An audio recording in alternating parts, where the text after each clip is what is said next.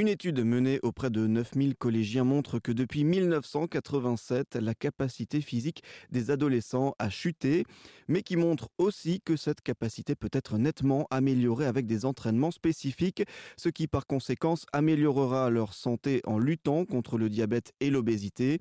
Une étude menée par le professeur François Carré, cardiologue et médecin du sport, spécialiste de l'activité physique adaptée au CHU de Rennes.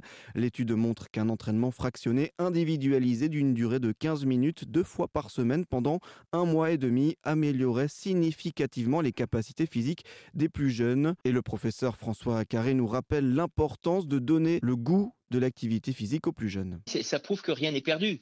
On peut tout à fait inverser cette courbe. Le tout est de se dire simplement qu'il faut modifier. Et si je mets dans la vie de tous les jours, les enfants et les adolescents et surtout leurs parents, parce qu'en fin de compte, les parents restent les exemples, si jamais on montre à ces enfants qu'en bougeant plus, eh bien, on peut améliorer cette capacité physique, ben on va diminuer quand même parce qu'on l'a pas dit. Mais il faut savoir, c'est qu'aujourd'hui, les enfants sont touchés par des maladies de l'adulte. Hein. Les maladies de l'adulte qui existaient il y a 20 ans ou 30 ans, on ne les voyait que chez les adultes. Aujourd'hui, on les voit chez les enfants. C'est le diabète de type 2, c'est le cholestérol qui est trop élevé, c'est la pression artérielle qui est trop élevée. Et ça, on sait que ça donne quoi? Bah, Ça donne des accidents cardiovasculaires avant 30 ans. Il y a une étude qui vient de le montrer américaine. Donc, je crois qu'il faut prendre conscience de la situation. Un enfant qui a un diabète aujourd'hui, eh bien, à 35 ans, il arrêtera de travailler parce qu'il aura eu 20 ans de diabète, il pourra plus travailler. Il faut en prendre conscience de ça. Et justement, de, ce constat-là, vous le disiez juste avant, c'est euh, euh, en fait euh, tout simplement redonner goût et, surtout plaisir à l'activité physique des, plus jeunes. C'est possible ça? Oui je, pense, oui, je pense que c'est possible.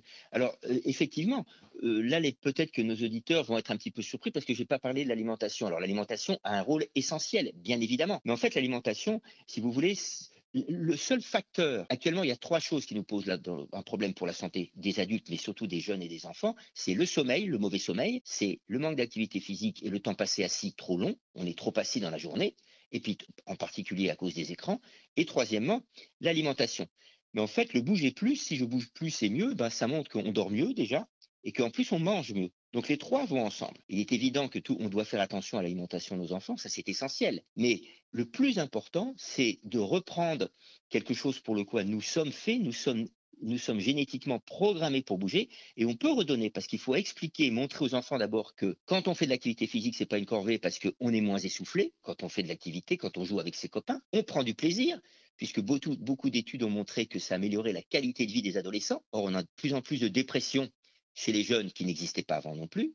Dépression en partie liée au temps passé devant les portables et devant les écrans. Et ça montre aussi qu'on a des meilleurs résultats scolaires et une meilleure euh, insertion sociale. Rendez-vous compte qu'il y a une école, bah, justement là où on a présenté notre étude, à Nogent-sur-Marne, où on a interviewé des enfants de 8 ans et on leur demandait mais qu'est-ce que ça a changé de faire les 30 minutes d'activité physique quotidienne à l'école qui viennent d'être euh, mis en place par le gouvernement? Et il y a une petite fille qui m'a beaucoup surpris parce qu'elle a répondu il y a moins de disputes dans la classe. Donc ça prouve qu'on peut changer. Normalement, un enfant, c'est une heure d'activité physique par jour. C'est pas du sport. J'explique aux papas et aux mamans que c'est pas du sport un enfant doit bouger une heure par jour entre 11 ans et 17 ans. C'est les recommandations. Donc, pendant l'école primaire, on va faire faire de l'activité physique quotidienne aux enfants, des jeux, courir, hein, les jeux tout bêtes, hein, le ballon prisonnier, tous ces jeux-là qu'on a tous connus, la marelle pour les tout petits, pour leur redonner le goût. Et ensuite, au collège, ce que l'on propose, ce serait de faire cette activité physique comme on l'a fait dans notre étude. Et on propose aussi, nous médecins, que les enfants qui ont du mal au collège, eh ben on leur propose, s'ils le veulent bien, des cours de rattrapage en activité physique, exactement comme il y a les cours de rattrapage en mathématiques. Donc d'abord redonner des jeux aux tout petits, leur apprendre à attraper des ballons, et puis ensuite on va